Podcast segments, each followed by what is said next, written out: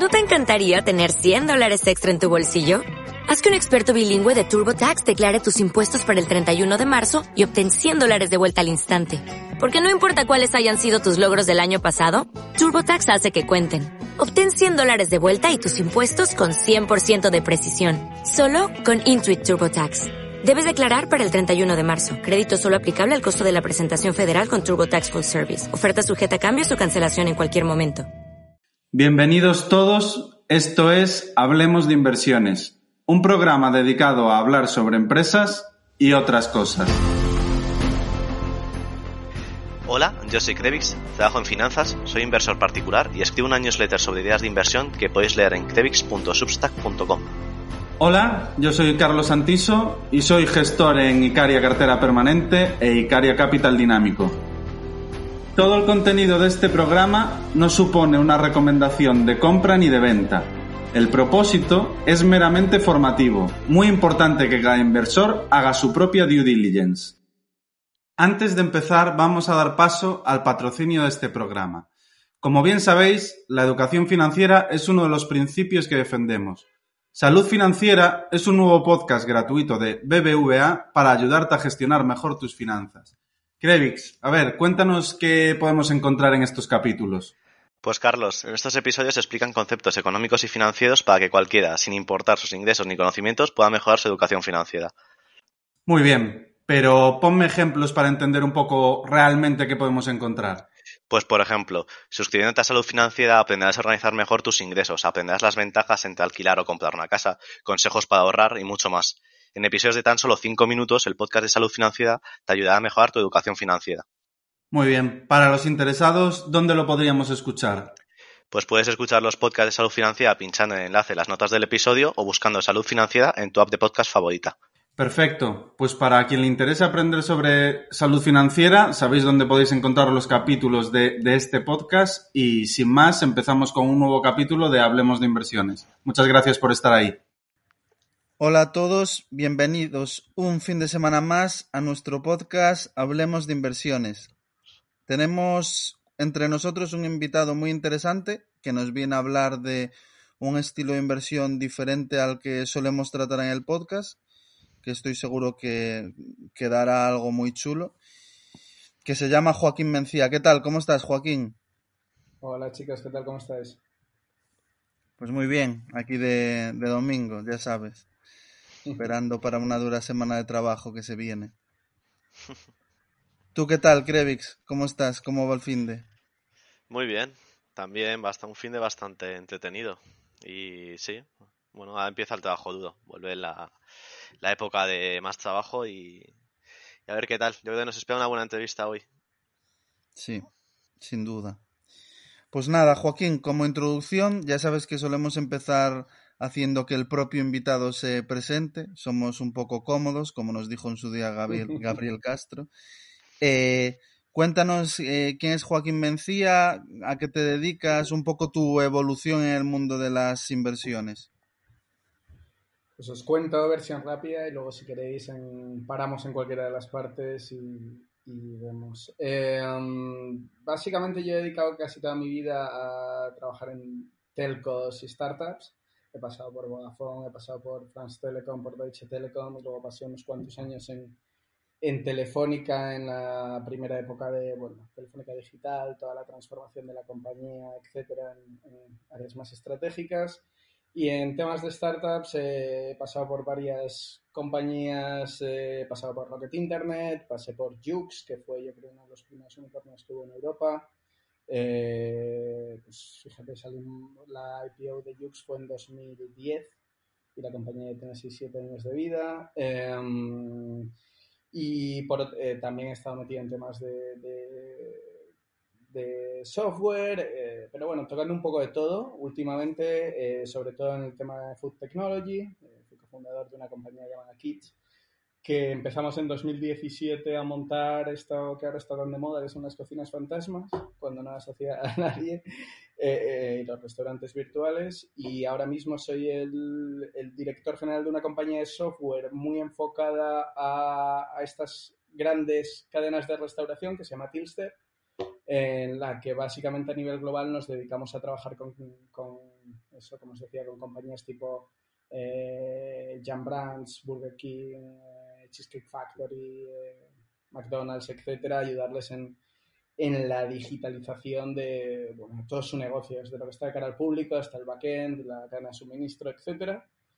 Y en paralelo a eso, también soy, eh, dedico cierta parte de mi tiempo, bastante cada vez más, a, invertir en, en, startups, pero con un enfoque un poco particular, eh, que es que me centro sobre todo en startups en África, en Latinoamérica y en el sudeste asiático, y los sectores en los que más, bueno, los que casi tengo concentrado casi todo son temas de comercio electrónico, logística y, y sector financiero. Pues eh, muy bien, muy, bastante completo todo el, el, currículum, la verdad. Te quería preguntar un poco sobre el trabajo actual en Tilster. ¿Sí? Eh, Tilster, por lo que nos comentas, es eh, la, una, bueno, una de las compañías que eh, lleva el software y, no sé si también instala el, todo el tema de los kioscos en los Burger King y todo esto, ¿no? Como... Esa, esa es una de, la de, las patas que, con las que inició la compañía. La, la, compañía tiene unos 15 años, empezó con un foco muy claro en Estados Unidos y más en la parte de digitalizar eh, la venta, por decirlo de alguna manera. Pues cuando empezaba todo, todo, el tema de los kioscos, de la, pues, las pasarelas de pagos, etcétera, etcétera. Eh, en los últimos cinco años eh, seguimos haciendo el tema de kioscos y cualquier Burger King que entres en España tiene pantallas de Tilster. Eh, de hecho, hace un par de semanas estaba en Córdoba y de repente pasé por delante de un Burger King y había petado todo el software y estaba el logo de Tilster en todas las eh, los kioscos. Y, mmm, y también, pero ha ido migrando más a la parte de software y de ser un poco el sistema operativo de las cadenas de restauración. ¿Por qué? Pues porque, bueno, especialmente en los dos últimos años, obviamente, ver hace en 2019, el, el, el, digamos que toda la venta fuera del restaurante eh, para un Burger King o un Cheesecake Factory o un McAllister's o un eh, Pizza Hut, son algunos de los clientes que tenemos, eh, suponía un de media un 5%, algunos tenían picos de un 8, un 9. A día de hoy estamos, eh, eh, tengo países y ciudades en las que supera el 50 y puedo hablar de un caso en concreto en Filipinas que está en el 75. Es decir, el, digamos que el modelo de negocio les ha cambiado totalmente. ¿Y qué implica? Que ellos son muy buenos haciendo, pues, comida razonablemente buena a un muy buen precio y manejando real estate. Pero lo que hay detrás y cómo integrar todo eso les cuesta, les cuesta mucho. Y eso va de que antes tenía un canal y ahora tienen pues cuatro canales externos que no controlan, otro que es propio, luego tienen la gente que hace eh, recogida, la gente que, que, quiere, tienen marcas secundarias, algunas marcas dentro de los mismos locales, marcas virtuales, como Domino's tiene el mismo local, aunque a ti si vas solo te vende pizzas de Domino's, co cocina pizzas de cuatro marcas diferentes, tres que solo vende online y una que vende que es el Domino's de siempre. Eh, eso tiene que integrarse pues con su parte de cadena de suministro, obviamente, tiene que integrarse también con toda su parte de gestión, es decir, uno de los mayores problemas que te puedo decir que, tiene, que tenía Burger King en Europa era eh, cómo coño consolida las cuentas al final del día. Eh, porque no sé de dónde viene, tengo siete canales de venta, el, el, gestor del restaurante, el manager del restaurante, además está hasta las narices de que a la misma hora le empiezan a pitar todas las tablets y haya más gente en la cola y todo esto. Entonces, básicamente todo eso lo tenían en 20, 22, 30 software, canales diferentes, etcétera. Lo que hacemos en Tilster, por un lado, es integrar todos esos canales dentro de un solo dashboard donde, donde desde el CFO, eh, el CFO puede ver todo, el, el, gestor del restaurante puede ver lo que pasa en su restaurante, el, tipo de operaciones ve otras cosas concretas, cada uno tiene su visión de lo que está pasando detrás, que se ha vendido, cuánto, por qué, a través de qué canales, cómo, eh, etcétera, qué pasarelas de pago han funcionado bien, qué modelos de pagos, y en, en Alemania, no sé, en Alemania, en Berlín, en algunos barrios hemos visto eh, picos de gente pagando un, eh, pues el 10% de las ventas con Bitcoin, cosas así que dices, oño, voy a mirar a ver qué, cómo operativamente puedo hacer. Y evidentemente, como tenemos ese legacy histórico de trabajar con hardware y tal, también les ayudamos en, en esas cosas, pero también les desarrollamos los canales propios. Eh, la app de Burger King que puedes ver en Estados Unidos o la de o la de Jollibee, que es la cadena de restauración más grande de Filipinas que puedes ver en Filipinas, son hechas por nosotros, integradas por nosotros. Así que somos como un poco full service de toda la parte tecnológica de grandes cadenas de restauración. El 99,9% de nuestros clientes son eh, cadenas muy, muy grandes. Cadenas, pues los nombres que todo el mundo conocemos, desde el Popeyes al, lo que decía, al Pizza Hut de turno, más que los campeones locales con 10, 15, 20 locales, porque al final el valor de esa integración sobre todo es muy interesante para todas estas compañías multinacionales que tienen que gestionar modelos de negocio de tiendas propias, de, um, franquiciados, de marcas virtuales, de diferentes canales, diferentes comportamientos, etcétera. O sea, que integréis desde la tesorería del, del Burger King hasta la gestión que hacen con, lo, con las empresas de delivery, ¿no? De los Justo. de Uber. incluso con un par de players que estamos probando ahora modelo beta, estamos gestionando hasta, hasta el tema de compras, del packaging, etcétera, etcétera. Em, pero sí, básicamente les simplificamos la vida, que ellos tengan un sitio donde, oye, me logo aquí y sé todo lo que está pasando en mi compañía o en mi tienda o en mi muy, muy interesante, sí. Qué bueno, la verdad que, pinta muy, muy chulo y sobre todo un campo que tiene unas perspectivas de crecimiento brutal. Eh, yo quería preguntarte, Joaquín, ¿de dónde te viene la vena de inversor? Si tienes algún inversor de referencia o si simplemente pues acabaste ahí por casualidad, un poco que... Pues, a ver, es, un poco de todo, porque eh, o sea, mi, mi formación no es, estudié económicas, pero además de económicas eh, estudié filosofía, o sea que es una mezcla un poco extraña. Eh, de hecho, empecé con, filosofía antes que con económicas. Y, mm, y mi... Me, me gustaba todo el tema de inversión, pero me gustaba más desde un punto de vista como oye, sí, sé que tengo que hacer esto eh, porque es para mí, porque es para mi futuro, porque había tenido cierta educación financiera en mi casa donde me habían dicho, oye, eh, eh, si haces esto, pasa esto, puede pasar esto, si entiendes esto, recompensa diferida, todas estas cosas que, digamos, los básicos.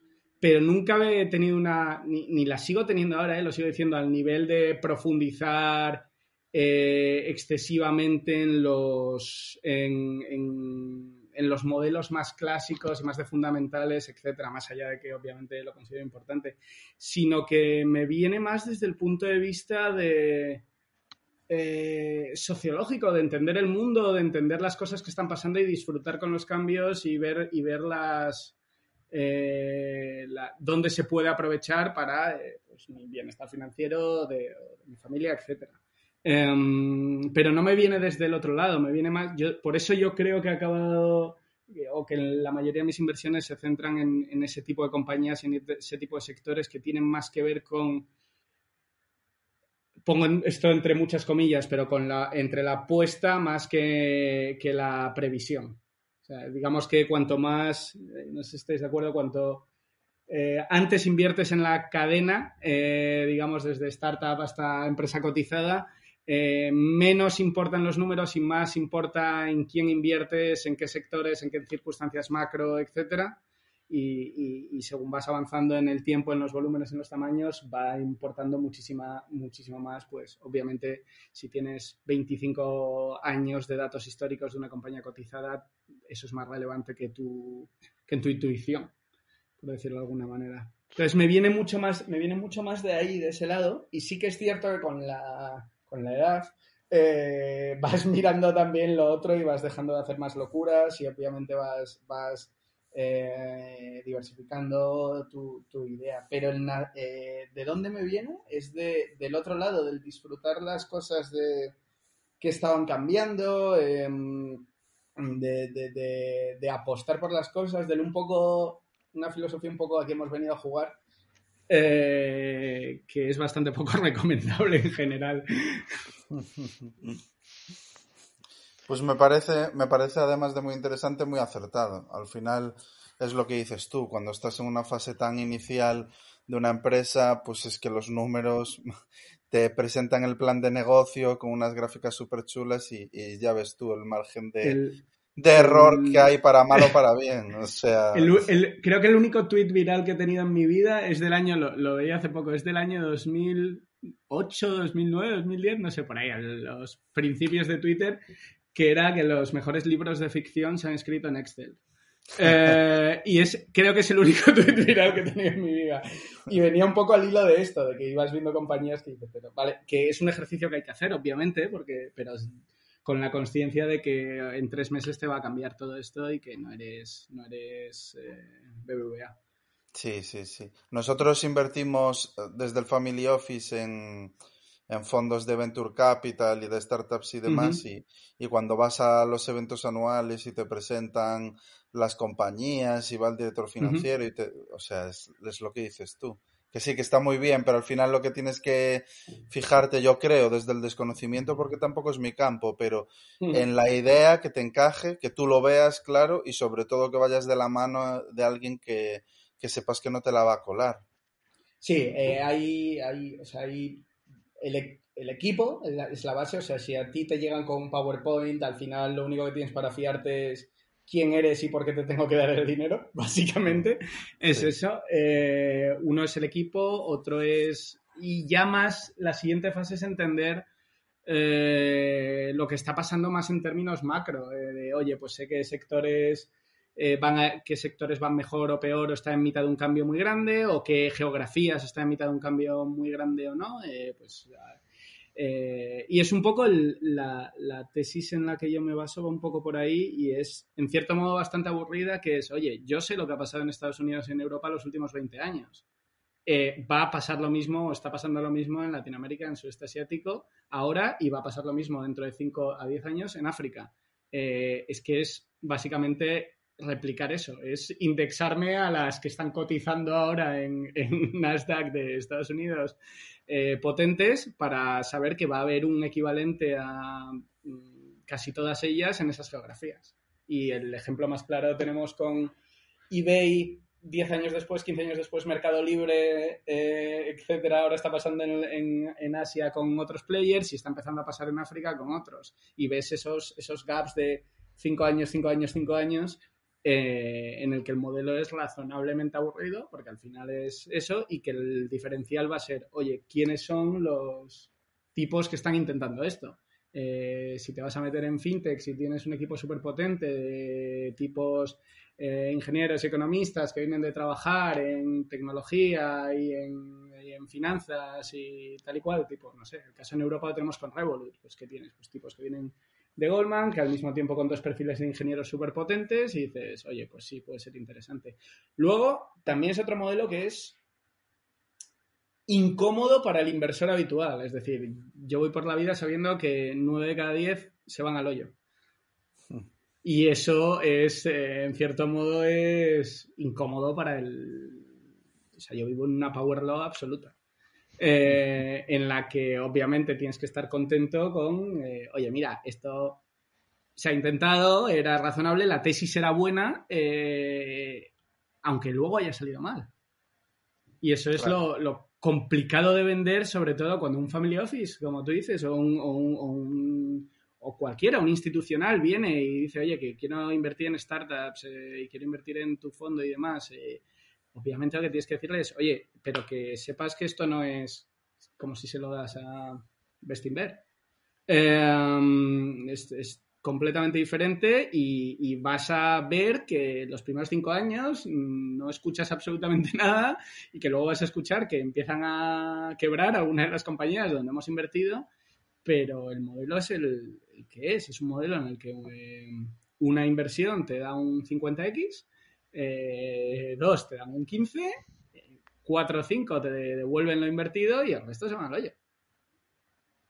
Eh, entonces es, tiene cierta, o sea, hay que tener cierta, cierto nivel de, ser un poco cafre o de ser un poco, mm, sobre todo al principio, porque obviamente cuando ya tienes un track record, cuando ya vas viendo ciertas cosas, cuando ya has pasado, digamos, tus primeros 5, 7, 8, 10 años invirtiendo y ya vas viendo los retornos, dices, vale, es el modelo y el modelo cuadra.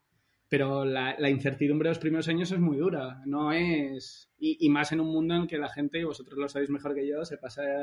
Eh, dice que invierte a largo plazo y abre Interactive Brokers 37.512 veces al día. Eh, no tiene mucho... Total, sí, sí. Es, complicado en ese sentido. Es difícil educar al cerebro, porque tu cerebro además, coño, se asusta y al final eh, todo el mundo tiene familia y todo el mundo tiene una mujer, un marido, un novio, una novia que le está diciendo, oye, ¿qué coño, dónde coño estás metiendo el dinero? no entiendo nada, ¿por qué le das dinero a un eh, a un tipo en Venezuela que está haciendo delivery, caso personal que me pasó, y resulta que, esos tipos, a los que yo invertí en valoración de 5 millones, hace 16 meses ahora están levantando a 200 millones de valoración. Eh, pero eso y hay un componente de suerte brutal, o sea que hay que que es completamente, el, digamos, la estructura de pensamiento es muy diferente a la, habitual del sentido de la inversión clásica que, que tenemos todos o que te pueden enseñar en la universidad, que es otro de los problemas en ese sentido. Que al final te enseñan que hay un modelo y, ya está, en el que, que, es el que es, que es mirar los números y que los números van a misa y que los cisnes negros no existen y, es el pavo de el pavo, la gráfica está famosa del pavo, ¿no? Que llega el día de acción de gracias y le van alimentando, le van alimentando y le cortan el cuello. Sí, total. Eh, encima le pasa mucho al inversor minorista también que pues eh, no tienes esas ventanas de liquidez que te ofrecen los mercados cotizados. porque al final, pues, cuando puedas salir en una ronda que se lo vendas a otra persona o demás, pues bueno, pues perfecto, o salga al IPO y todo sale perfecto, ¿no? Pero no lo controlas. O sea, al final, gente, o sea, yo no voy a liderar una ronda jamás de varios millones, no tiene ese sentido. Al final voy acompañando. Entonces, cuando, cuando puedas algo, pero mi, ventana de oportunidad, aparte de ser pequeño, no la marco yo, que obviamente es, es uno de los grandes problemas. Y a eso le sumas, pues eso, temas culturales, de la cultura del dividendo, de, bueno, de eso, de que, de, que al final el inversor minorista ha invertido en, durante toda la vida en lo que le ha dicho su gestor. Y su gestor eh, está trabajando 10 horas al día en una oficina, es decir, mucho no sabrá. Sí, sí, total. Eh, te quería preguntar también si tenías algunas inversiones en bolsa, creo que sí, que tienes algunas. Si nos querías comentar algunas o a grandes rasgos o ideas en general. Te voy a contar la, la mejor cagada, que es muy divertida esta. Eh, a ver, no es una cagada, pero yo entré en Tesla a 25 dólares. Con eso os lo digo todo. Eh, a ver, me salí muy bien, ¿eh? Me salí a 200 y pico. Pero, pero, claro, ves ahora antes del split. 200 y pico antes del split, es decir. Eh, esa, esa, me duele en el, alma. Eh, pero cosas. a ver, estoy. básicamente estoy invertido en tecnológicas y en uranio. Eh, en uranio, básicamente fiándome de consejos de amigos y estoy súper contento de esos consejos. Es decir, ni idea del sector, pero luego sí que es cierto que cuando he ido mirando algunas, eh, sí que he visto la oportunidad y la cantidad de créditos fiscales que tiene, etcétera, y la ventana que tienen para crecer. Y eso está ahí mucho más a largo plazo, digamos, eso es eh, para la herencia de mis hijos. Em, y en tecnológicas que creo que van a ser súper sostenibles en el tiempo, que, en realidad hay pocas, porque el ciclo de vida de las compañías es más pequeño, pero compañías como, como Facebook, a pesar del hate que hay, eh, o ¿qué más os puedo decir? Em, eh, compañías de semiconductores, yo creo que estoy en Nvidia, estoy en AMD y estoy en TSMC. Eh, desde hace tiempo y son compañías que, que, está ahí y casi todo lo que tengo en, mercados financieros es para, para, que, para que se lo lleve otro dentro de muchos años, no para mí. Em, en esa perspectiva. Y en cripto, también digamos que en cripto yo creo que tengo un 20-25% de patrimonio más o menos. Eh, entré hace pues cuatro o cinco años y feliz ahí eh, y que siga subiendo hasta que el ministro de Hacienda de turno me diga que es legal. Entonces, Por lo que entiendo, Joaquín, entre las grandes tecnológicas, las sospechosas habituales, estaba, o sea, te, quedas con Facebook, ¿no? Me quedo con Facebook por, me quedo con, eh, por una cuestión del sector o de, creo que tienen una visión cero vinculada al producto inicial. O sea, Facebook, a todo. O sea, creo que su visión es de otro tipo y que les da igual que el producto se llame Facebook o se llame Oculus o se llame WhatsApp o se llame Instagram. Y que, y que seguirá pasando, que ha llegado un volumen de, de, generación de caja tan grande que, que, ahora les da igual. O sea, que simplemente ahora están creando negocios vinculados con tecnología y contenido. Punto. Eh, no Facebook como red social, que para que os hagáis una idea, me tuve que hacer la cuenta cuando me compré las Oculus otra vez. O sea, que no, porque no tenía, no tengo cuenta en Instagram, o sea, que no es, que no es que sea especialmente fan de sus productos. Pero, pero sí soy fan de la manera de gestionar la compañía, del cero apego a los productos y de la vinculación a, y de la, de la capacidad que tienen para que la gente se enganche a sus productos. En todos los sentidos, ¿eh? Carlos, creo que tú ahora estás con las Oculus enganchado también, ¿no? Y, Sí, sí, bueno, yo me compré unas, unas HP, pero va, ah, es lo mismo. Ah, sí, pero la idea sí. Eh, este tipo de, de, eso, de, crear cosas que a la gente les guste y use con recurrencia y que estén dispuestos a, a estar ahí y, de, todos, yo creo que no hubo nadie que cuando compraron Instagram por el billion no dijésemos todos, ¿pero dónde van estos locos? Y, ya veis lo que han hecho. Eh, WhatsApp, eh, ¿qué coño hacen pagando por una app de mensajería gratuita esto? Y ya están en la fase, digamos, 3, que es convertirlo en un canal de ventas. Eh, que ya lo era realmente, lo que pasa que alegalmente, o sea, todo el mundo conocía compañías que están vendiendo a través de Facebook, especialmente si tú vas a Latinoamérica, os puedo decir, o en el sector de restauración, la gente pedía a través de WhatsApp y el pago era, oye, pues no sé, pues ya te lo doy en cash. Em, en el mercado de segunda mano de los, de los Wallapop de turno de los e-commerce estaba pasando muchísimo eso. Se, iba por ahí. Eh, la gente creaba canales en Facebook, en WhatsApp sin que se pudiera hacer canales, invitando a gente para vender desde relojes, todo tema de coleccionistas, etcétera, más a lo Telegram. Y, y aún así, eh, sin hacer nada, tienen la compañía que tienen, que sigue monetizando y monetizando y cada vez más sin poner nada. No, no han hecho, o sea, no han dicho siquiera, oye, paga 50 céntimos al año por la aplicación, están desarrollando el B2B. Por eso creo mucho en ellos, en ese sentido. Por la capacidad que tienen de generar tecnología de calidad, tecnología que a la gente guste, con una caja que es la leche, eh, que tampoco hay que discutir. En, el caso de las demás, por centrarnos en las grandes, mi con Apple me pasa tres cuartos de lo mismo, pero con el miedo siempre de que es hardware.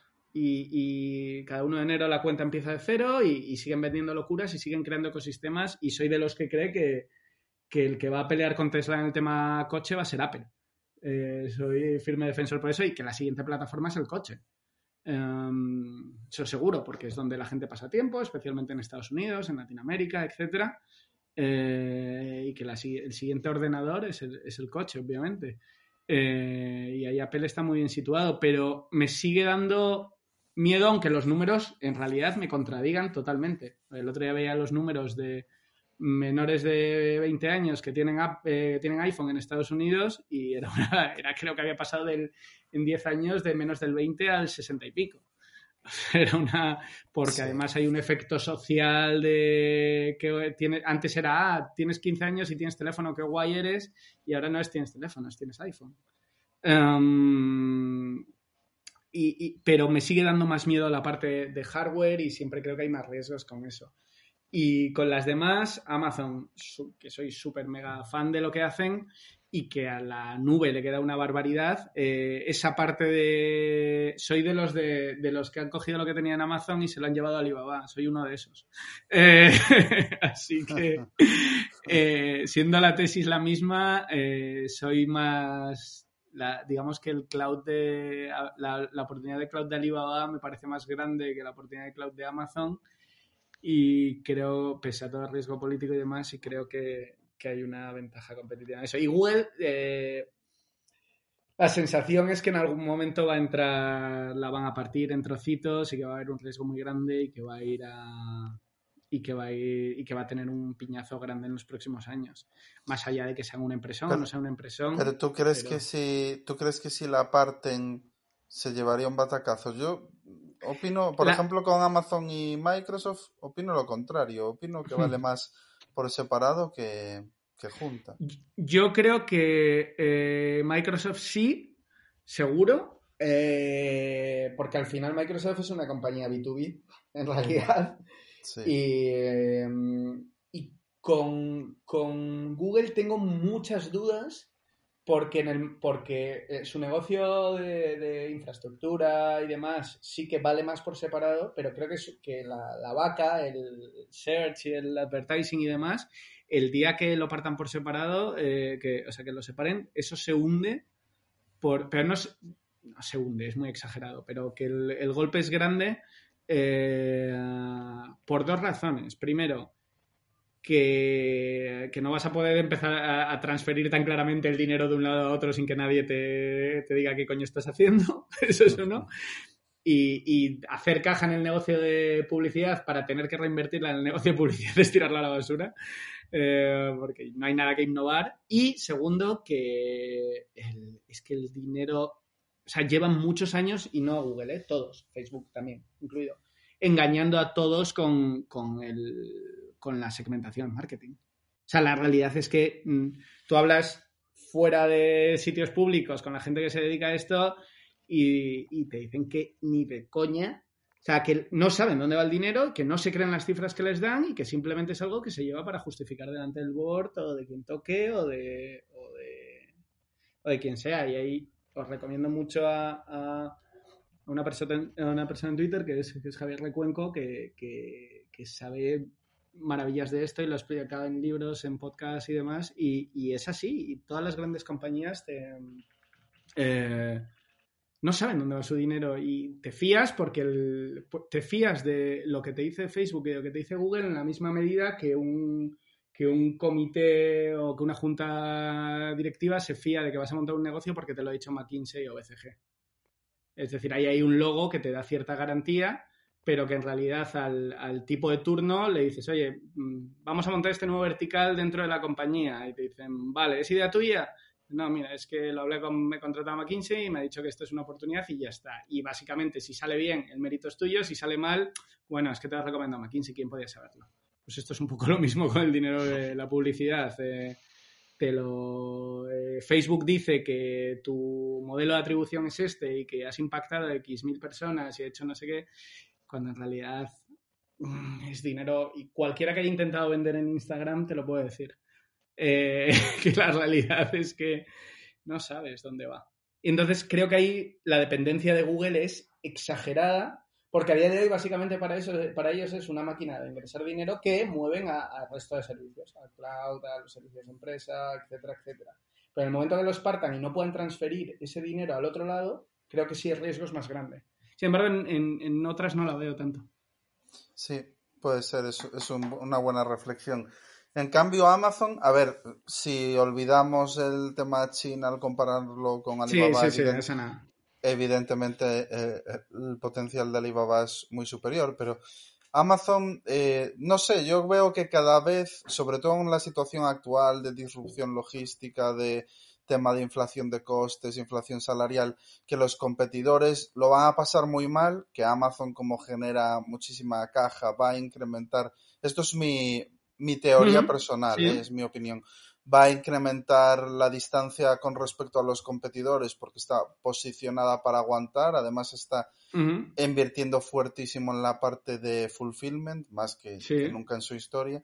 Y luego veo muchísima opcionalidad con que también puede ser un riesgo, porque al final intentar abarcar muchos nuevos segmentos no siempre tiene por qué ser positivo, pero con toda la parte de pharmacy, con toda la parte de eh, telemedicina que, que están desarrollándolo a nivel interno, con toda la parte de, de anuncios, que está en una fase mucho más inicial de lo que está, por ejemplo, en Facebook, en Google y todo, y que tiene todo sentido porque tienen un marketplace que, joder, a nivel Europa y Estados Unidos es sin duda el, más potente. ¿No crees que tiene una posición, todo el tema de la robótica, automatizaciones, sí, sí, que tiene una posición muy difícilmente disruptible y en cambio Facebook, que también me parece una impresión, y Alphabet, o sea, nosotros somos accionistas, sí que tiene un modelo más, dentro de 10 años, podríamos decir, más disruptible. Es, una reflexión que lanzo al aire. ¿eh? O sea, obviamente es mucho más difícil cargarte un mercado que tiene átomos y hierro detrás. Y al final la logística es eso. O sea, no, al final está muy bien que lo digitalices, pero tienes que tener camiones, barcos y cepelines que lleguen de un sitio a otro. Y eso es mucho más difícil. Y es como el, mejor negocio del mundo sería tener, ser el proveedor, el proveedor de grandes marcas de ropa de cremalleras, porque nadie va a hacer I más D para ganarte ese negocio para sacar un céntimo, porque hay que invertir muchísimo y, nadie va a entrar ahí. Y obviamente es mucho más duro. Em, mi, duda con, Amazon no viene tanto por ahí, sino por la capa anterior. Es decir, Amazon es Google para productos. En el sentido de, eh, oye, tú buscas mm, bicicleta y te aparecen bicicletas, pero, pero te llega un caos de resultados mezclados un día por otro, no sabes por qué. Y cada vez más. Eso es, eso es. Mm. Y, mi, y mi tesis en ese sentido, y es un poco más eh, si lo, lo, pusiera en un PowerPoint diría visionaria, como estamos en confianza digo que es una tesis más pajillera, eh, que básicamente es que eh, va a surgir un e-commerce encima infinitamente más para ti. Y, a, Amazon no le interesa entrar en ese, porque, porque su negocio es que todo el mundo pueda vender ahí y ser la plataforma de e-commerce del mundo, por decirlo de alguna manera. Hmm. Pero es un negocio en el que Shopify mismo le ha hecho dañito. Eh, por un lado, y que Shopify en un momento dado también se puede meter en fulfillment, bueno, ya está en fulfillment, eh, a una menor escala, pero está ahí.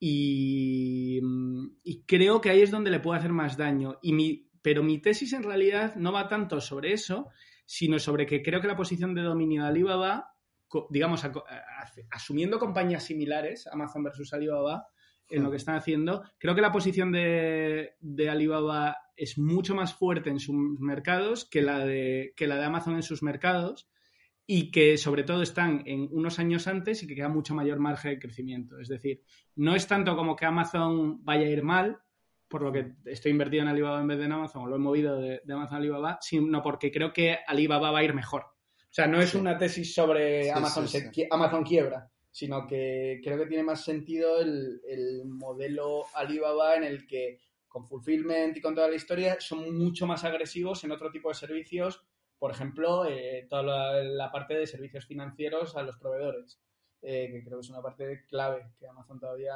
pues, toca poquito y con miedo. Em, y es, eso, no es que creo que Amazon vaya a ir mal, más bien al revés, más bien al revés.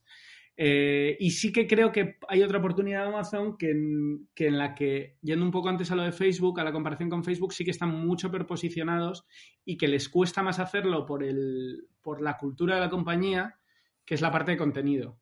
Es decir, Amazon tiene caja de sobra y ha tenido caja de sobra y ha hecho eh, las ofertas más grandes por los derechos de contenidos, por deportes, por cine, etcétera, que se han hecho. O sea, los derechos de la Premier League, la oferta más alta fue de Amazon. Los derechos de la Liga, la oferta más alta fue de Amazon.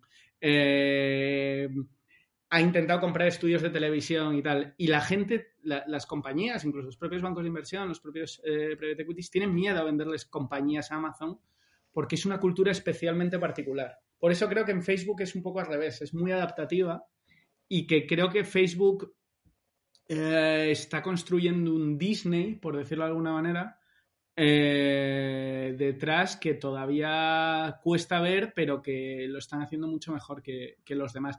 Y aunque obviamente no es hierro, y el hierro y los átomos son mucho más fáciles de, de ganar, en teoría, siempre puede aparecer alguien en un garaje que te monte algo que lo haga mucho mejor que tú.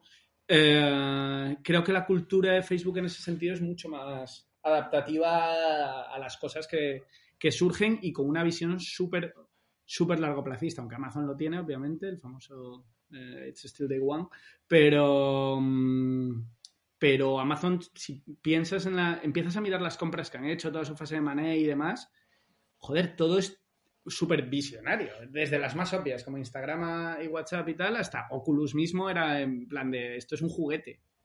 Siempre, siempre han comprado juguetes en apariencia, ¿no? Eh, Instagram era la app de fotos que le metías filtros.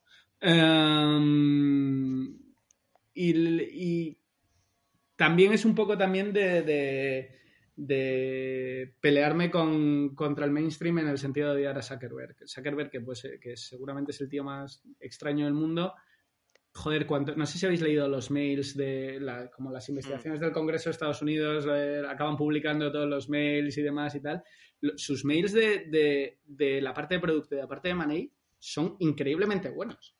O sea, sus razonamientos son de estos que lo estás leyendo y estás diciendo, empiezas diciendo, ah, puede que tengas razón y acabas diciendo, coño, es que tiene toda la razón, te acaba convenciendo. o sea, es que y en ese sentido creo que eh, es un poco apuesta de versus el infravalorado, porque todos a Bezos, pues ya sabes, quitando cuatro, o a Bezos, o a los herederos de Bezos, digamos que siempre han tenido la patina de, ser los mejores operadores o los ejecutores.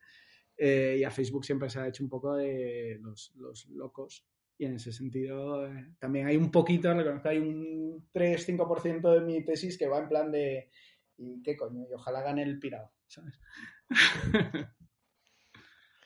Te quería preguntar, y volviendo al tema de las inversiones no cotizadas, eh, que a lo mejor muchos de nuestros oyentes se están preguntando eh, qué pueden hacer ellos para invertir en una startup o, ver qué, qué, startups, en qué startups pueden. Ahí, ahí, ahí, entramos en, uno de los grandes problemas de lo que hablamos al principio, eh, que, es, que es básicamente la cara de, o la cruz de la parte de la liquidez. Obviamente eh, primero, a ver, en teoría, eh, una de las buenas noticias o de las mejores noticias o de las pocas noticias de la nueva ley de startups es que hasta ahora el capital mínimo para invertir en, en, VCs era de, de 100.000 euros y va a cambiar a 10.000. Es decir, eso va a ser un cambio bastante grande. Es decir, el inversor retail ya va a tener acceso a decir, oye, voy a entrar a invertir en un fondo que es probablemente la manera más lógica de entrar si no quieres dedicar mucho tiempo, no eres un friki como puedo ser yo, eh, de, entrar, que es eh, los 8, 10, 15 VCs relevantes que hay en España, eh, probablemente en algún momento habrán, con el cambio de la ley, habrán capital para que el inversor retail pueda meter sus 10, 15, 20 mil, 30 mil euros en ellos. Esa es la parte, digamos, que buena que viene ahora y que viene en los próximos años. Em, la otra parte está todas las, para el inversor no acreditado, eh, todas las partes de equity crowdfunding, eh, desde em, seeders hasta angel list, etcétera, en las que puedes invertir, que sí que te piden ciertos requerimientos de, eh, financieros, pero es razonable y puedes entrar y puedes entrar desde cantidades muy pequeñas, puedes entrar metiéndole 100 euros, 500 euros, etcétera, y que sobre todo está muy bien para ver las compañías que, están levantando dinero eh, porque quieren muchas compañías más de las que la gente cree, independientemente de que la facilidad que tengan para levantar dinero, les gusta hacer eh, equity crowdfunding o hacer, eh, digamos, un, o levantar pasta de una manera más descentralizada, entre otras cosas porque, eh, oye, porque siempre queda bien y les ayuda con el PR, etcétera. Em, pero plataformas eso como Seeders o como AngelList son geniales.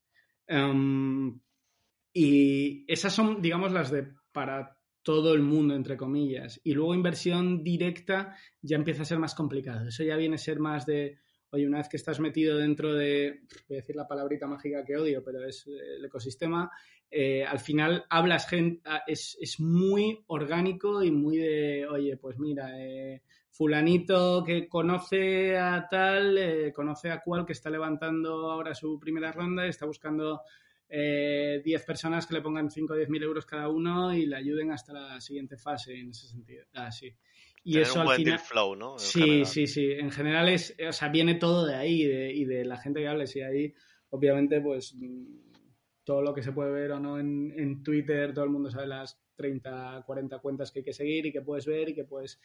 Y al final llegan. Yo creo que la siguiente fase, y ya está ahí, es ahí, eh, con eso de la reducción a los 10.000 euros va a cambiar mucho eh, la entrada porque estoy seguro que va a haber fondos que, oye, estoy levantando un fondo de 75, 100 millones, voy a poner 10 millones para, para que sea para el inversor retail, etcétera, y así porque legitimiza también tu, tu, valor, no parece algo muy alejado de la gente y no parece, y no parece algo para élites y no parece algo para, para gente que está en Madrid, en Barcelona, algo en Valencia, algo en Málaga y ya está, y este tipo de cosas. Eh, y eso va a venir muy bien. La segunda parte es la, la parte cripto y de blockchain y demás va a ayudar a esto, y está pasando con los, con los DAOs y fondos y, gente que está levantando y fondos descentralizados. Y otra pata que está empezando a surgir mucho es los, los solo capitalists, digamos, esta gente, estos inversores que, oye, que son ellos, que no son un VC, que son, que tienen su dinero y el de algunos amigos y empieza a invertir, eh, que en algún momento esos crecerán y buscarán gente de fuera que les ayude a financiarse y, y que ya está. ¿Cómo, ¿Cuándo cambiará esto? Eh, el día que, se, que pueda haber cierta liquidez en el mercado secundario más eh, más, digamos, libre. Pero es complicado, porque se ha intentado de muchas maneras. ¿eh? Al final, eh, con tecnología, a base de tokenizar y todas estas cosas, pero es muy difícil, porque al final hay, un, hay, hay temas de protección jurídica detrás que, que, especialmente en Europa, tú no quieres que, que la inversión en startups se convierta como en que haya un Robin Hood de startups. Ya. Porque, hay, porque, porque la gente se, coño, porque eh, hay, que entender el riesgo también. Y es, un, y es un riesgo de lo que hablábamos antes, que es un 90-10. Eh, entonces, un, un, Robin Hood en cotizadas, por mucho que sea algo que esté mal o razonablemente mal o que todos podamos tener nuestros problemas morales con eso, en teoría el regulador debería darte ciertas garantías de que las compañías que llegan ahí son compañías saludables. Luego la práctica es otra historia, pero en teoría tal. Pero imaginaos eso llevándolo a, a mí o a mi colega que ha montado un PowerPoint, ha decidido que va a montar, no lo sé, eh, competidora al Fulfillment by Amazon y lo pone en un PowerPoint, dice que estoy levantando 300.000 y a los tres meses declaro la quiebra, no me he gastado un duro, no he desarrollado producto, no he hecho nada eh, y ha habido 300 tíos que me han puesto 1.000 euros cada uno y, uf, es muy peligroso. Un, es muy, muy peligroso. Eh, es, es, muy peligroso, es porque al final estás, es que estás invirtiendo en PowerPoints en muchas ocasiones, y estás invirtiendo en personas y, y coño, si la gente, si, tío, vosotros lo veis, eh, si cae un 2% una cotizada y es un drama en Twitter. O sea, ima, imaginaos con una, con una startup y hay otra derivada de esto, de muy humana, que es que al final los inversores, cuanto menos pasta ponen, hay una, hay una correlación inversa entre cuánto pasta pones y cuánto molestas al, al emprendedor. o sea, el que te da dos kilos no, no vuelves a oír a hablar de él en un año y pico hasta que nos dice, oye, por cierto, ¿y cómo vamos? Y el que te da 5.000, cada 15 días te está llamando cosas, oye, he visto esto en Twitter, oye, fulanito está haciendo esto, he pensado qué tal, no me gusta este logo, eh, a mi sobrina ha visto en, en TikTok esto otro, y es, y es así, y, y, obviamente es lógico porque probablemente el que te da 2 millones, su, el efecto en su patrimonio sea eh, razonablemente similar al que te da mil euros, pero le, le, duele más la cabeza de los mil euros.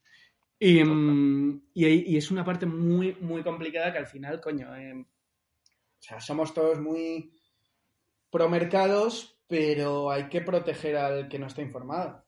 Es que es así. Es que es así porque si no te acaban vendiendo eh, pues todos los gurús estos que tenemos por Twitter y por Facebook, el del curso de 265.000 euros este eh, y, y, compañía, el, sí, pues, sí. Este, esta peña que, que, engaña a la gente y, y, y, quizá lo mejor que tiene el mundo startup tecnológicas y demás es que no no somos muy fans de que esto se convierta en un afinsa o en un coleccionistas de estas cosas y somos un pelín excesivamente protectores con lo que pasa, que eso también tiene una cruz, que es que la gente desde fuera te diga, joder, sois como un... sois todos primos aquí dentro, eh, pero también es en parte es por miedo. O sea, es, es tú estás viendo que aquí hay algo interesante y no quieres que esto eh, coja mala fama porque además es que lo ves constantemente, que siempre se resaltan las cosas malas porque es muy natural, porque... Y, entender las dinámicas de, una startup o una de tecnología es muy, mucho más... Estás pensando a cinco años vista, te importa una mierda que todo esté un poco cogido con pinzas desde el principio, eh, estás focalizado en dos o tres cosas que son las que te mueven la aguja y el resto te da igual, eh, pese a toda la leyenda que hay alrededor de las mesas de ping-pong y la comida gratis y tal, eso pasa en dos. Eh, en realidad todo está cogido con pinzas y, de repente estás creciendo y sigue todo cogido con pinzas y en algún momento dado ya te tienes que plantear profesionalizar todo pero estás pensando a 10 años vista y, el, y es obviamente en, un mundo en el que eh, todos los periódicos tienen que vender algo cada día, pues te van a coger de cualquier, cualquier cosa. Van a coger cualquier cosa que obviamente a veces tendrán razón, pero es que eh, el 90% de las cosas que ves es como, eh, mira, no, o sea, no puedes... Son tres tíos intentando montar una empresa pensando en qué va a pasar dentro de 10 años. No puedes no puedes pretender que tengan el mismo cuidado, entre comillas, con las cosas, más allá de los básicos, que una cotizada o que una empresa con 500 empleados, o una pyme con 50 empleados que tiene evita positivo desde hace 10 años. Son cosas diferentes. Entonces, yo creo que es importante proteger a la gente de eso, pero al mismo tiempo sí que es cierto que hay que comunicar mejor y dar oportunidades a la gente de que invierta en eso. Y la entrada en VCs me parece la, la puerta perfecta. ¿eh? O sea, el que se haya bajado a 10.000 euros eso, me parece fundamental. Fundamental. El que. Coño, joder, si alguien puede poner 10.000 euros en un fondo de capital riesgo y dentro de 8 años ver que han sido, que son 40.000, eh, joder, eh, quieras o no, se ha quitado ahí un colchón de encima y esa persona se lo va a explicar a otro y, y tiene alguien cerca que no lo ve como algo alejado donde invierten cuatro locos en Silicon Valley y millonarios europeos. Total. Joaquín, entrando en temas de delivery, que nosotros sabemos que es algo que conoces muy bien, queríamos preguntarte que cómo es el sector del delivery, que hay una gran competencia y demás, y si crees que al final será un pues que el ganador se lo lleva todo o que acabará habiendo competencia entre dos tres cuando sea un sector algo más maduro a ver eh, hay muchas diferencias por mercado ¿eh? pero generalizando es un es un mercado que es habrá un líder claro mi visión es que habrá un líder claro en todos los mercados habrá un segundo que sobreviva y poco más y ese segundo que sobreviva tendrá que compensar ese negocio en el país con, otros países donde sea él el claro líder. Es decir, un Uber Eats que puede permitirse ser segundo en España eh, porque a cambio de eso tiene líder a Francia con comodidad y este tipo de cosas. Y que al final la, la del grupo más o menos se compense y que, oye, no palmen pasta en todos lados. Eh, más allá de eso, el tema de delivery... Eh, si, hablamos del delivery de, mm, comida en 15 minutos, etcétera, etcétera, o de groceries, es muy diferente uno de otro. Eh, luego hablamos del de groceries en el día o del de o del pedidos a tres días. Es, cada uno es muy, muy, muy diferente y pese a que todo sea llevar cosas de un lado a otro, eh, cada uno tiene unas particularidades muy diferentes. Creo que hay dos tipos de compañías que son las más interesantes. Una son los que están haciendo software para gestionar todo eso y para digitalizar a las pequeñas tiendas, que esto está pasando mucho en Latinoamérica y he, visto algunos también en Europa y en Estados Unidos, eh, que a la tienda de la esquina o a las cadenas que son pequeñas y tal les ayuden a tener acceso a plataformas de logística, incluso a, maximizar sus, eh, a minimizar sus costes, eh, pues oye, imaginad un, una cadena de supermercados que tiene que hace envío a domicilio, pero que no va a montar su plataforma logística ni va a montar sus cadenas de reparto y demás. Pues los white label, los Stuart que hay por ahí, creo que tienen muchísimo sentido porque les permite dos cosas. Por un lado, permite acceso a, todo el resto de plataformas de retail a, dar esos servicios sin tener que hacer el, sin tener que meter el CAPEX que requiere todo eso, ni, ni siquiera tener el OPEX que tiene todo eso y por un lado, y por otro lado, eh, al mismo tiempo, a ellos les permite crecer a un punto de que son los que van a competir con los, los SEURs de turno. Al final van, van a ser estos tipos que hagan, oye, hago, tengo gente que hace envíos en 15 minutos, gente que hace envíos en el día, gente que hace envíos en, en 72 horas. Eh, o- es ahí. Pero hay, o sea, si queréis que desarrolle algunos puntos en concreto, porque es que es súper particular. En- si vamos al caso de España, en el caso de food delivery de los Uber Eats, Globo, etcétera, eh, claramente no hay mercado para cuatro, Deliveroo ya se ha ido. Eh, Just Eat tiene una posición de dominio claro fuera de, la, de Madrid y Barcelona, que es algo que a la gente se le olvida a veces. O sea, probablemente yo, si tuviera que poner la mano en el fuego, creo que la que más factura en España sigue siendo Just Eat. Em, porque al final entró hace 15 años y obviamente en Toledo y en Leganés y en esto sigue siendo la que domina. Eh, porque la gente está, está ahí, está claro, y, y estas compañías en Madrid y Barcelona eh, hay más Uber Eats y más Globo, obviamente. Em, pero para los tres no sé si llegará a haber mercado. Ahora, los tres están desarrollando servicios, estas compañías. Las tres tienen su eh, propia, bueno, Uber y, y tienen su propia compañía de logística, marca blanca que funciona. Globo eh, ha lanzado negocios paralelos con el groceries y con los virtual restaurants, etcétera, y se posiciona también un poco como de todo eh, lo que te llevo a casa, porque el negocio en sí mismo no, o sea, el negocio no va de delivery, va de logística y de tener a la gente en la carretera el mayor número de minutos posibles eh, repartiendo cosas en el menor tiempo posible. Un poco, digamos, para mí el modelo ideal de esto es DoorDash. DoorDash al final lo que ha hecho es un poco la estrategia de Amazon de, oye, voy a coger mi P&L, voy a ver todas cuáles son mis líneas de coste eh, principales y voy a crear mi propio producto ahí y me voy a atacar a mí mismo a cada una de esas líneas. Y DoorDash, si tú ahora mismo, eh, además son súper transparentes, si tú entras en la web de DoorDash, DoorDash que es un marketplace, en realidad tienen sus servicios de marca blanca de logística, sus servicios de marca blanca de groceries, sus servicios de software para que crees tu tienda online. Aunque no vendas, aunque luego repartas con otro, eh, te, te- te dan su servicio de marca blanca de esos porque pagas sus 5 dólares al mes y ya tienes una plataforma de marca blanca con la que vender tu propio restaurante. O sea, se atacan a sí mismos. Porque saben que en realidad su negocio es de, el delivery, no, da dinero. Es sencillo, que lo tenga todo el mundo claro. Y es inviable.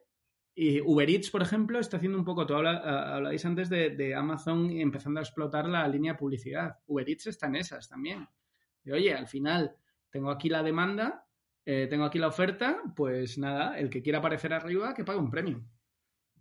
Es así. Eh, y servicios de, Business Intelligence para, oye, Unilever, ¿quieres montar tu cadena de restauración? Sí, mira, te puedo decir eh, los sitios en las ciudades donde hay demandas de ciertas categorías de producto y no hay oferta. Es decir, en el barrio tal eh, hace falta que pongas restaurantes chinos. En el barrio tal hace falta que pongan pokés, porque tenemos un montón de queries que no responden. Este tipo de cosas. Al final se convierten en compañías de servicios por un lado y en financieras por otro, porque están financiando la, el-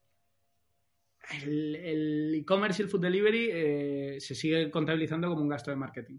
Porque en realidad confías en que esa gente luego venga a tu restaurante y, o pida a través de tu canal sin pasar por la plataforma y cobrar la comisión de plataforma.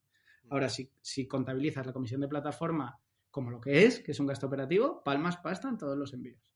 En todos. Pero es muy sencillo. En los márgenes de, de food delivery de- son. eh, Los márgenes de restauración son 10, entre un 10 y un 15%. Si me están cobrando, la- si la comisión media que me está cobrando una plataforma es el 25% de mi pedido, pues ya está. O sea, es que no hay, no hay tu tía. Eh, ¿Cuál es la magia de eso? Que las plataformas de food delivery te han convencido de que ese 25% que te estoy cobrando es un coste de marketing. Es un coste de adquisición de cliente. Sí. Pues eh, te, te quería preguntar, mm, eh, siguiendo con esto también, Mm. eh, ¿cómo veías la adquisición de Delivery Hero de Globo? Si tenías opinión. Yo soy, yo soy muy, muy fan de Delivery Hero. Creo que son los tipos que mejor ej- ejecutan. Eh, de hecho, los tuvimos de inversores en Kids, en Class, y, y son, son los tipos que mejor ejecutan, pero son, o sea, son talibanes en el sentido de que no, no dejan a nadie con vida y no se cortan. Lanzaron en Alemania hace tres meses de nuevo y esta semana han anunciado que lo chapaban. sea, y no les ha importado eh, la imagen que de ellos ni nada. Y hace tres meses dijimos que íbamos a volver a Alemania porque se había abierto el mercado, hemos visto que no tiene sentido, chapamos. Eh, han dicho que chapan Japón, que era un mercado que de repente se les ha complicado un poco porque ha entrado Dordas, que he dicho cortamos. Eh, pero como ejecutores, en el buen y en el más sentido, son los mejores. Eso está muy bien. Segundo, ya básicamente tenían control de la compañía, o era el mayor accionista, tenían cuarenta y tantos, eh, obviamente influencian lo que sucede o no en la compañía y, está muy bien. Eh, al final, eh, Delivery Hero es, un, em, es una compañía de money de, de food delivery y de logística. Em, porque ellos no integran al final. Eh, la propuesta de, Uber Eats, por ejemplo, es diferente, es de Dordas, es, oye, compro compañías, las integro, les pongo mi marca, le pongo mi plataforma, les pongo todo, pero Delivery Hero no. Delivery Hero tiene a sus 12, 14, 16 compañías que ha comprado funcionando con sus marcas, con sus plataformas, con su tecnología eh, y, ya está. Entonces es más una compañía de money de, de food delivery. Para ellos tiene todo el sentido del mundo Globo hizo una cosa brillante e inteligentísima que es, oye, yo no tengo el, bolsillo que tienen los Uber Eats o los Deliveroo o los Dordas, no voy a meterme a competir con ellos en, sus, en, los mercados, digamos, caros, en los mercados eh, eh, principales, me voy a ir a los mercados tier voy a ser líder ahí y cuando ellos acaben con su guerra empezarán a comprarme a mí que, es una idea muy inteligente. que, totalmente infravalorada en general, porque todo el mundo dice, ah, pero es que, ¿por qué no se van a París a competir? Pues porque es muy caro competir en París. Eh, o competir, no te digo nada, competir en Londres. Eh, y, ahí y, ahí vemos como la acción de Deliveroo teniendo el control total de Londres. Tampoco te sirve de mucho. Em, pero, y dijeron, oye, pues mira, el mercado de food delivery va, va a petarlo en Europa del Este, va a petarlo en África eh, en la cama, aguanta, sí, en América Latina ya llegaron un poco tarde, eh, con Brasil lo tiene claramente iFood, eh, y luego Uber Eats entró muy a saco en la TAM con mucho dinero y funcionando a pérdidas y, oye, los, sacó, pero, oye, no salieron tan mal con Delivery Hero y Delivery Hero ya tiene allí Food Panda, tiene América Central muy controlada de Delivery Hero, entonces es interesante. Pero sobre todo el modelo de Europa del Este y África es brillante, porque el modelo Europa del Este es muy, mucho mayor de lo que la gente cree. O sea, el, mayor mercado de food delivery de Europa es eh, Turquía y la gente no lo sabe. la gente piensa en Londres, París, es, eh, Turquía. Eh, Estambul es el mayor mercado de food delivery que hay. De hecho, mm, Getir, que ahora todo el mundo la ve por aquí porque ha empezado a comprar cosas, lleva 15 años en, en Turquía canibalizando y teniendo el 90% de cuota de mercado en food delivery como el Just Eat de turno. Eh, y luego pasó a Groceries, etcétera. Y, y, Delivery Hero ahí tiene una, una, muy potente también, que yo creo es la líder de mercado ahora. Em, que no sé decir el nombre, que está en turco, pero vamos, que, es potentísimo. Y en África han hecho lo mismo, o sea, han ido a Ghana, han ido a Nigeria, han ido a... Es que Nigeria tiene 220 millones de habitantes. Es que a veces se nos olvida eso. Eh, Nigeria tiene 120 millones de habitantes que están, que, además funcionan en el día a día con móvil. Los pagos son móviles, las fintech funcionan bien, el remittance de dinero de los inmigrantes ahí van vía móvil y que, y que el mayor problema que tienen es obviamente la logística, pero que también comen tres veces al día. Eh, entonces hay, hay, una oportunidad muy interesante y un movimiento estratégico brillante para vender la compañía. Eh, en España obviamente han ejecutado muy bien. Em, no, me parece mal movimiento para nada para ninguna de las partes, porque yo creo que además está cerca de, tocar el, pico globo en el sentido de ¿qué hago ahora? O me quedo 10 años ejecutando más en estos mercados, en Europa del Este y en África, o vendo. Pero realmente no puedo, no puedo quedarme ahí en medio. Y tiene todo el sentido del mundo. También ya eran muchos años, que es una parte importante desde que los primeros inversores entraron o las primeras rondas, es decir, esos inversores, el ciclo de vida de sus inversiones son 5 o 7 años. Tienen que salir. Eh, porque tienen que devolver el dinero, tienen que cerrar los fondos, tienen que haber los siguientes. Entonces ahí también obviamente hay cierta presión que es la parte, digamos, un poco que, se ve menos. Oye, si tú, yo te invierto en tu startup, significa, ahora significa que en, 2027, en 2028 voy a salir. y puedo salir y, tengo que salir. Entonces, eh, tengo que salir porque me va a pedir el dinero de vuelta, básicamente. Sí. Y, mm, y eso es una presión también es importante. Eh, y, hay una tercera pata de eso que me parece que es súper importante para, para el mercado que, que se demuestre que, que se pueden crear compañías de valoraciones altas aquí. Eh, que hay unas cuantas, pero en general digamos que Globo, que, se que especialmente el último año, año y medio, se le había dado tanta cera eh, con que se iba a quebrar, que iba a ser una mierda y tal, que al final, después de todos los problemas que haya habido de, todo tipo, haya sido capaz de venderse por ese dinero, eh, joder, tira un poco por tierra todo de esto es una basura que no vale nada. Y, yo creo que eso siempre está guay. Más allá de las segundas derivadas, que es que va a entrar dinero a los early employees y a los, y a los directivos de Globo y de ahí van a salir, ya han salido unas cuantas, pero saldrán 20, 25 compañías más. Y eso siempre mola. De la mafia de PayPal a la mafia de Globo, ¿no? Y hay unos cuantos, ¿eh? Hay unos cuantos por ahí. Está Diego en la GAM, está la gente de Colvin, está hay, hay, unas cuantas compañías haciendo cosas chulas que, vienen de ser primeros empleados de Globo o, gente que se ha ido saliendo, eh, montando cosas en otros mercados. Hay gente en, Emiratos, que fue la gente que llevaba la expansión de Globo haciéndolo. Eh, igual que en la TAM, si te pones a mirar empleados de Rappi de hace cuatro años, ahí 20, 25 compañías muy interesantes de ex empleados de Rappi, que además les invirtieron otros empleados de Rappi o, los fundadores de Rappi y que están creando cosas desde un montón de cosas de tema fintech, de logística, de distribución, de, retail, eh, de, marcas direct to consumer. Todo lo que sea que haya ventas está guay y además eh, yo creo que ya hemos llegado al punto en el que se empiezan a ver números interesantes para números que ya llaman la atención a los financieros más clásicos, ¿no? A los que antes que antes eran, bueno, son ventas de 100 millones, son cosas así y tal, y ahora empiezas a ver ventas de, más de mil interesantes, ya salidas a bolsa, Wallbox, eh, eh, TransferWise, etcétera, eh, ventas a compañías como PayPal, compañías como Jetlore, que ya la, ya la, digamos, el, te estás ganando el respeto de los de la vieja escuela o de los mayores, entre comillas. Y te quería preguntar sobre el tema de, ya que has dicho que cómo funcionan distintas geografías, eh, mm. cómo afecta el urbanismo en las distintas ciudades, eh, es decir, Getir en, en, Estambul y mm. la diferencia con Madrid, por ejemplo, mm. Barcelona. Eh, ¿Cómo les puede afectar en los tiempos de llegada? ¿Eso les afecta al mismo tiempo a, a ganar cuota de mercado una contra otra? Sí, a ver, al final, eh, el, mayor mercado de Uber Eats en el mundo es México DF. o sea, es una cuestión de densidad de población. Si yo tengo un restaurante y, eh, a, menos de un kilómetro de mi casa viven 100.000 personas o vive un millón de personas, es muy diferente. O viven eh, obviamente, para llegar te afecta menos porque al final yo llegar a un edificio de una planta que está a 200 metros de mi casa o un edificio de 100 plantas que está a 200 de mi casa, más o menos voy a tardar lo mismo. Puede que un poco más, porque, haya, porque en esa zona haya más coches, más atasco, lo que sea, pero voy a tardar más o menos lo mismo y sin embargo accedo a mucho más volumen de personas. Es decir, densidad de población es un criterio clave, por un lado, eh, para entrar en un mercado.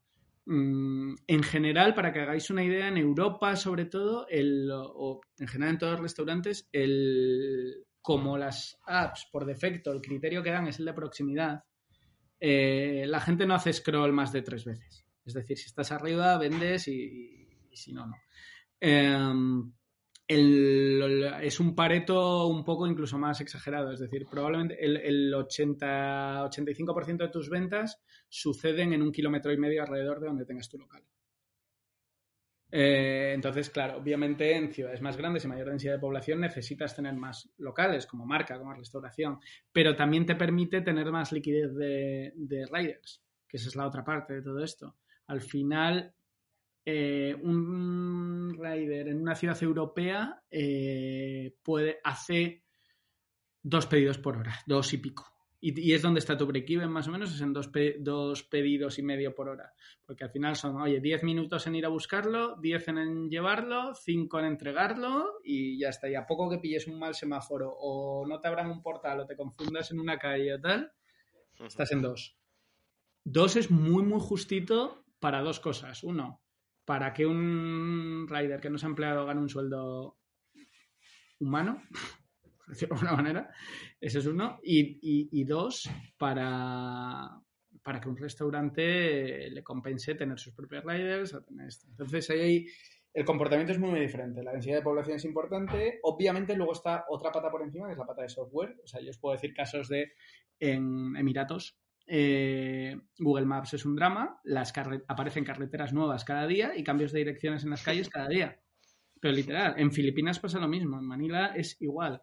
Eh, entonces, por ejemplo, tu, sistema o el que tiene eh, Uber Eats es, la API de Google Maps.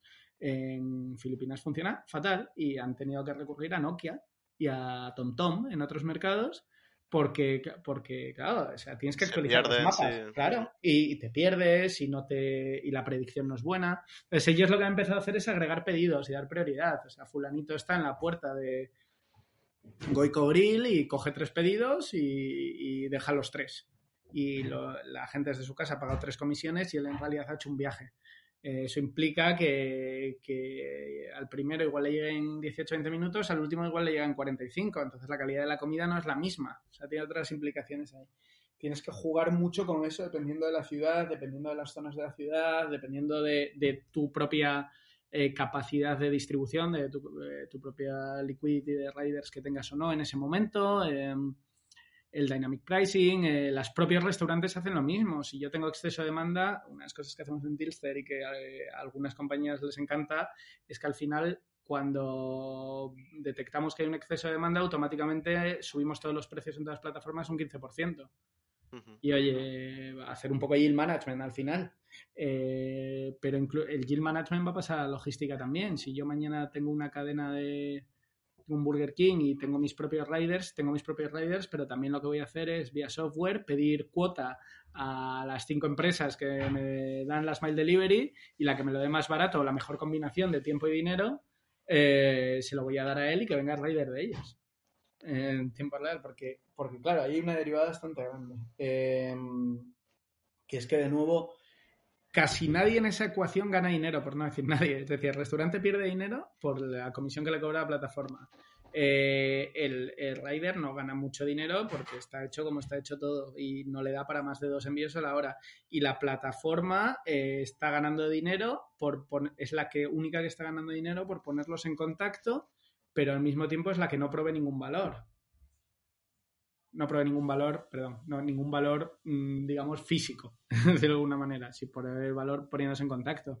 Entonces hay una combinación un poco turbia de cómo queda todo y todavía se está intentando discernir, en realidad. Eh, se está aprendiendo sobre la marcha. Y eh, la regulación es necesaria, la regulación que se ha propuesto aquí es una locura sin sentido. Es decir, hay puntos intermedios. Hay, el modelo francés es bastante interesante, por ejemplo, que han propuesto, oye, mira, eh, si alguien quiere trabajar voluntariamente y quiere como autónomo, etcétera, etcétera, puede hacerlo, pero puede hacerlo un máximo de X horas, eh, un máximo de X días, o, o, en su tiempo libre, pero tiene que firmar él, pero tiene, tiene, también tiene la opción de ser contratado por la compañía, pero si está contratado por la compañía, tiene que trabajar un mínimo de X horas y puede, y y tiene que obedecer a la compañía que si le dice que tiene que ir a buscar una camiseta a, a Zara y llevarse a una persona o un bocadillo a Bocadillos Manolo y llevarse a otra, lo tiene que hacer. Y sin embargo, el que es autónomo puede negarse, o sea, puede negarse a aceptar un pedido porque no le viene bien o porque no afecta o porque no sé qué. Es, eh, pero aquí ya sabéis cómo somos un poco más de todo nada. Es un sector muy complicado encima eh, porque tiene muchas derivadas que comentas y aparte la regulación te puede matar una geografía directamente. Ah, no, 100%.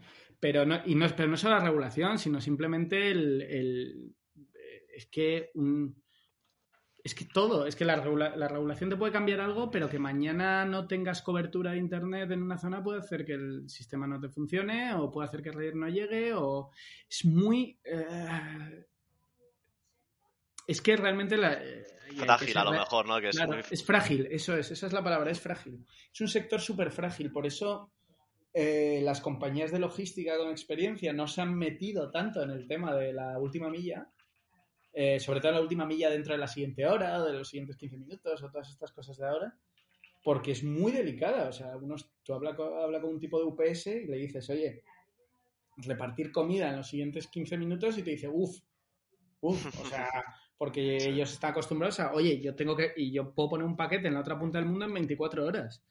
Eh, pero tengo unos márgenes que me permite agregar costes, que me permite tener unos unit economics razonables, que, me permite que, que, sí, que voy a palmar dinero a veces yo mandando un avión para un paquete a Zambia, pero al mismo tiempo sé que quizá a la vuelta me llevo esto, me llevo lo otro. Este es un negocio de puro, puro volumen y pura liquidez y que todo el mundo esté funcionando todo el rato. O sea, el restaurante tiene que estar funcionando todo el rato, la plataforma tiene que estar funcionando todo el rato, o sea, tiene que estar ocupada todo el rato. Es un negocio de ocupación por horas.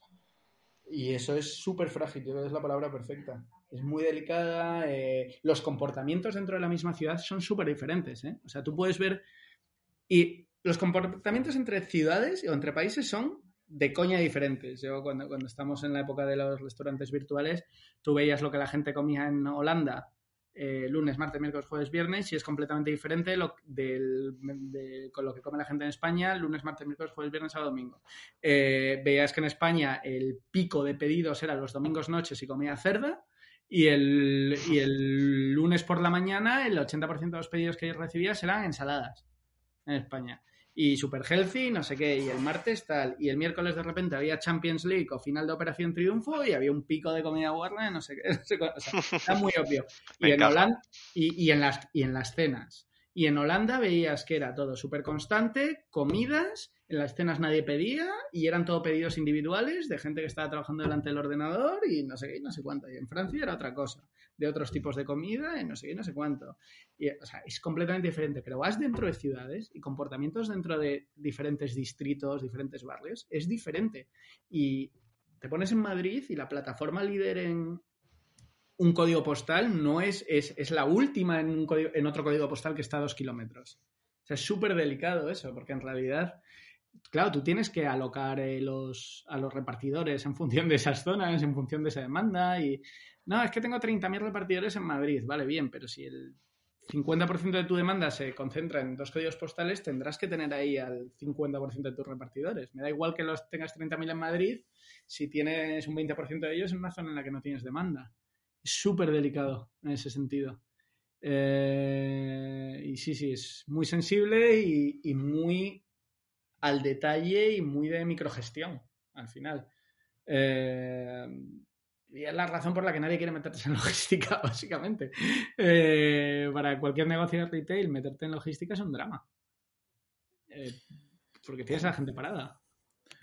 Joaquín, una última pregunta para cerrar el podcast, que a mí personalmente me, me interesa mucho saber tu opinión que dentro del subsector en delivery, que es el sector de meal kits, de delivery de recetas, digamos, ¿qué, opinión tienes de HelloFresh, que al final es, que al final es la empresa que conoce la mayor pues parte de nuestros Yo de HelloFresh soy muy fan porque estuve allí cuando se montaba, eh, se montó dentro de Rocket Internet y en ese momento estaba yo trabajando en Rocket y se montó y conozco a los founders y conozco y estudié con la persona que lo lanzó en Estados Unidos, con Simon y como idea me parece increíble y me parece es las cosas sostenibles, digamos.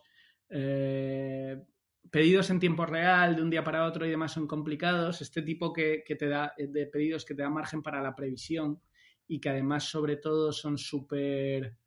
Eh, stickiness de los americanos, el que te quedas pegado a ellos, que te gusta, que te da un beneficio inmediato y palpable y demás, me gustan muchísimo. Además, creo que es muy escalable, súper adaptable al tipo de cliente local que tienes.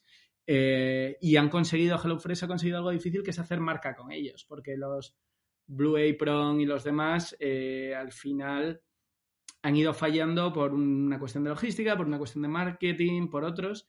Eh, sin embargo, HelloFresh ha conseguido que, que, la gente no se fuera a otros, porque en realidad tu producto es poco diferenciable en ese sentido. O sea, al final todo el mundo puede copiártelo. Em, pero ellos han conseguido que la gente se quede ahí y, me gusta mucho en general esa comida. Igual que también te digo, me, encanta el, eh, bueno, el, modelo ya de la comida preparada, el modelo de Witaka, eh, me parece muy, muy, muy bueno. Eh, mucho más complicado, obviamente, y probablemente con menos margen. Pero de nuevo, el modelo de previsión me parece mucho más interesante que el modelo de compra inmediata en, en todo lo que tiene que ver con delivery. Eh, y voy lo mismo al tema de los supermercados. ¿eh? La moda de los supermercados en 15 minutos de hora está muy bien para cuando tienes una urgencia, pero eh, realmente yo en general sé las cosas que necesito para mi casa cada semana. El que sea capaz de clavar la compra de supermercado en 24 horas tiene un mercado enorme, porque ahora tú vas a pedir a Mercadona y hasta el final no sabes cuándo te va a repartir y te reparte dentro de tres días, en una hora que no puedes y no sé qué, no sé cuánto pero el que clave en reparto en 24 horas lo va a hacer. El modelo de previsión es mucho más interesante en general y creo que es mucho más sostenible como modelo de inversión y como compañía. Eh, HelloFresh además puede crecer en mil millones de verticales porque su producto está totalmente personalizado y te quita el gran problema real que es, oye, yo lo que quiero es que me llegue a mi casa algo de calidad eh, y que yo esté y tener ciertas certezas de que de que va a ser bueno y que encima lo que me va a recomendar es interesante, incluso divertido y que se va a adaptar a mis necesidades y a mis manías y a mis gustos. Y eso es eh, impagable. Eso, eso, los modelos HelloFresh, Witaka, etcétera, a mí me gustan mucho. Muchas gracias a todos por estar ahí una semana más. Si te ha gustado el programa, recuerda dejarnos tu like y suscribirte para que el podcast siga creciendo. Y nos vemos dentro de una semana. Muchas gracias, Joaquín, por haber estado con nosotros. Gracias a vosotros, chicos, un placer. Hasta luego, chao, chao.